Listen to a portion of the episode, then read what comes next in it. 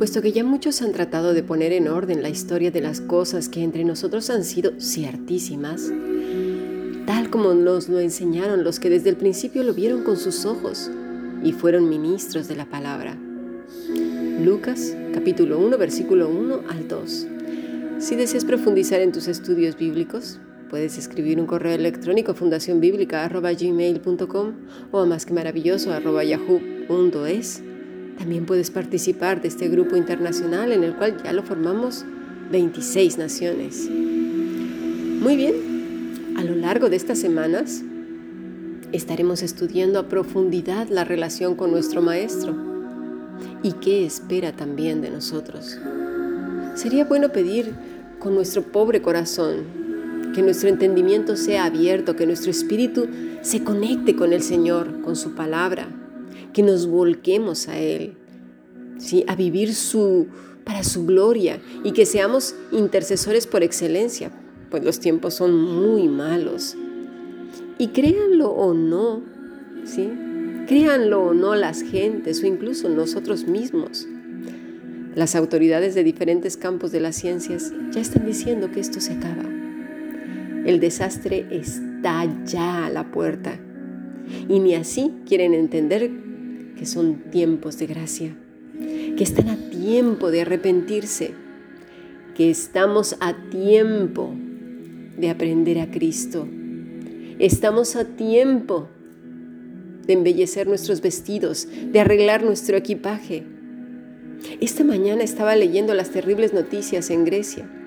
Once días ardiendo, once días en llamas. La gente lo ha perdido todo, tierras, cultivos, ganado, estructuras, todo. Un joven de 26 años dijo a la prensa, el gobierno ya no puede hacer nada, la comunidad internacional tampoco. Solo estamos a merced de Dios, estamos en sus manos. Otras personas lo reafirmaron, estaban con él y dijeron, van a pasar muchos, muchos años si es que esto no es el fin, para que podamos recuperarnos, pero por el momento moriremos muchísimos de hambre y de sed. Son palabras muy fuertes. La India, China, Alemania, Estados Unidos, toda Latinoamérica, Siberia, África, Asia, muchos, muchos lugares están viviendo situaciones tremendas y la gente sigue pensando que es cíclico. De verdad me horroriza incluso entre teólogos que conozco, compañeros de la facultad, que argumentan que hubo plagas en antaño. Siempre ha habido desastres, pero nunca juntos, queridos ni al mismo tiempo y en la magnitud que estamos viviendo, ni la comunidad científica y de otras disciplinas nos habían informado al planeta entero que esto se está viniendo abajo. No hay registro histórico. ¿Sabes por qué? Porque no lo hay.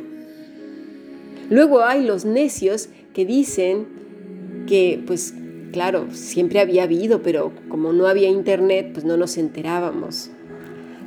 Este es el colmo de las necedades. Yo les pregunto, ¿y cómo se enteraron y se han enterado que la viruela o la fiebre amarilla de aquel entonces llegó a tantos países? ¿Cómo si no había internet? Pero como la ignorancia es atrevida y torpe, no se dan cuenta que hay registros, mis amados, hay registros. La gente desde antaño tendemos a registrarlo todo escrito, ¿verdad? En las tablas, desde antiguos años y años, la tradición oral también. Hay registros. Y sabes una cosa, no hay registro alguno de todo lo que estamos viviendo. El único registro fidedigno que tenemos ahora mismo es la escritura. Y ella nos está diciendo todo lo que ahora estamos viviendo, pero también lo que va a pasar. Y se está cumpliendo uno a uno, al pie de la letra, todo. No hay cosa de la escritura que no se haya cumplido antes que se esté cumpliendo ahora y que se vaya a cumplir mañana. Es un tiempo de no lamentarse por uno mismo, de no ser el centro del universo. Es tiempo de ceñirse los lomos del entendimiento, de prepararnos con la armadura del Señor, de aprender bien a Cristo, porque muchos desearon vivir estos tiempos para que sus gargantas, aunque quedaran desgarradas, gritaran a los cuatro vientos, arrepentíos, arrepentíos, el reino de los cielos se ha acercado a vosotros. No queda mucho tiempo, así que como dicen en América, fajémonos bien los pantalones y pase lo que pase, Seamos valientes, dejemos de lloriquear porque, ay, me pasó esto, ay, hay gente que por cositas de nada está haciendo un drama tremendo. Es tiempo de ser esforzados. Sigamos estudiando, viviendo y difundiendo el Evangelio.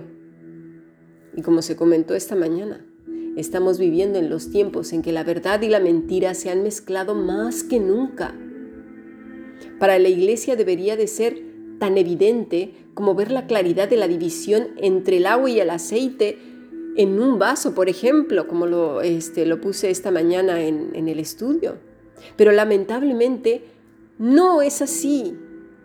De hecho, muchos se han querido hacer maestros, pero maestros de esa mezcla, no maestros de la escritura, sino de la mezcla que surgió de de precisamente combinar las escrituras con el hinduismo, con la brujería, con cantidad de religiones, la tradicional, con el yoga, con, todo. Es un, un sincretismo tremendo de tal manera que no se puede distinguir.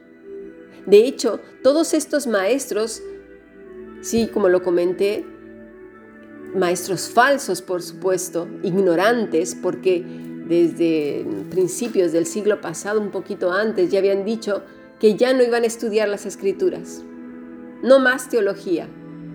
Ellos iban a dejar, yo no sé cómo, que el Espíritu Santo les mostrara cosas nuevas. ¿Perdona? ¿Dónde dejaron Hebreos 1? Dios habiendo hablado de muchas maneras y muchas veces, en otros tiempos a los padres por los profetas, en estos postreros días nos ha hablado por quién? Por el Hijo. Por el Hijo, ¿de dónde iban a sacar más enseñanza? Ya la tenemos, está en la escritura, el canon se cerró. Pero la gente ignorante les creyó.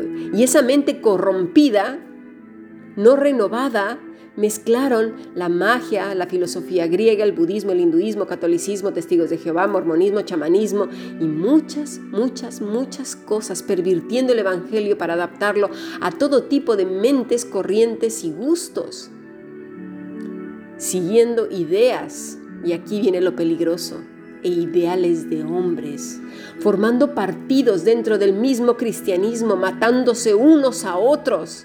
Es una vergüenza llevando por estandartes hombres y no a Cristo.